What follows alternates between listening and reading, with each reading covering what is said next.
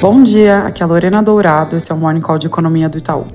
Começando pelos Estados Unidos, com boa notícia para a inflação, a pesquisa de salários do Fed de Atlanta mostrou uma queda significativa no ritmo de crescimento dos salários em abril, o que aponta para um custo unitário de trabalho, dado ICI, caindo para perto de 4% no trimestral anualizado. Esse dado é importante porque agora o que mais preocupa o Fed é a inflação de serviços, dado que a desinflação de bens está seguindo seu curso. Falando nela, mais um dado que comprova esse ponto é a inflação ao produtor de abril, que veio abaixo do consenso de mercado, com uma variação de 0,2% no mês. Às 11 horas aqui do Brasil, sai a pesquisa de expectativas da Universidade de Michigan e vale ficar de olho em como as expectativas de inflação se comportaram na prévia de maio. Comentário rápido para fechar internacional. Ontem o Banco Central da Inglaterra entregou a alta de 25 pontos base, como era esperado, levando a taxa de juros a 4,5% e manteve no comunicado orientação da reunião anterior de que talvez seja necessário subir mais um pouco se a inflação não ceder. Hoje também sai o PIB de março por lá e deve mostrar uma queda mensal de 0,1%. Aqui no Brasil, todas as atenções voltadas para a divulgação do IPCA de abril às 9 horas, que deve mostrar uma alta mensal de 0,58%, levando a taxa anualizada a 4,2%, uma desaceleração dos 4,7% em março. Itens farmacêuticos podem acabar pressionando o dado e os núcleos de inflação devem ter algum repique na margem.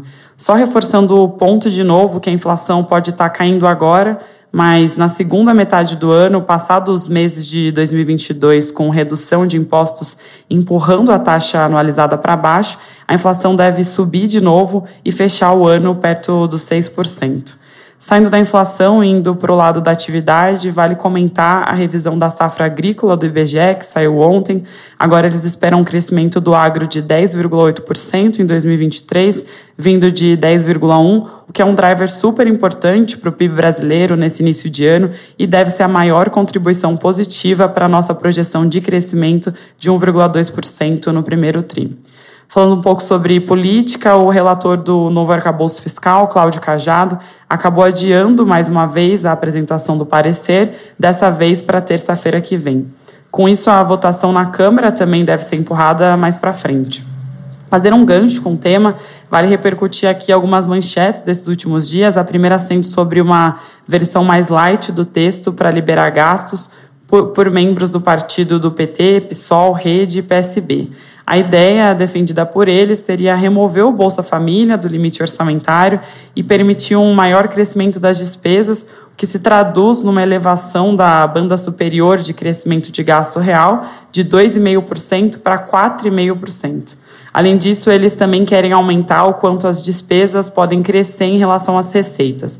Ao invés de 70% da arrecadação do ano anterior, o percentual subiria para 90%. Essas mudanças todas vão na direção de mais gasto, o que inevitavelmente compromete a trajetória de crescimento da dívida pública se, se forem aplicadas. O próprio Cajado e também Arthur Lira, presidente da Câmara, falaram que essa nova proposta já está jogando contra um consenso maior sobre o arcabouço que eles estão buscando.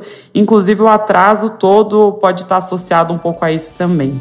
Também teve a notícia sobre, sobre Petrobras, com o presidente da estatal afirmando em entrevista ao jornal o Globo que a empresa está perto de concluir sua nova estratégia de preços, destoando da política de paridade de importação, a PPI, que está em vigor desde o governo Temer e atrela a cotação da gasolina a preços internacionais.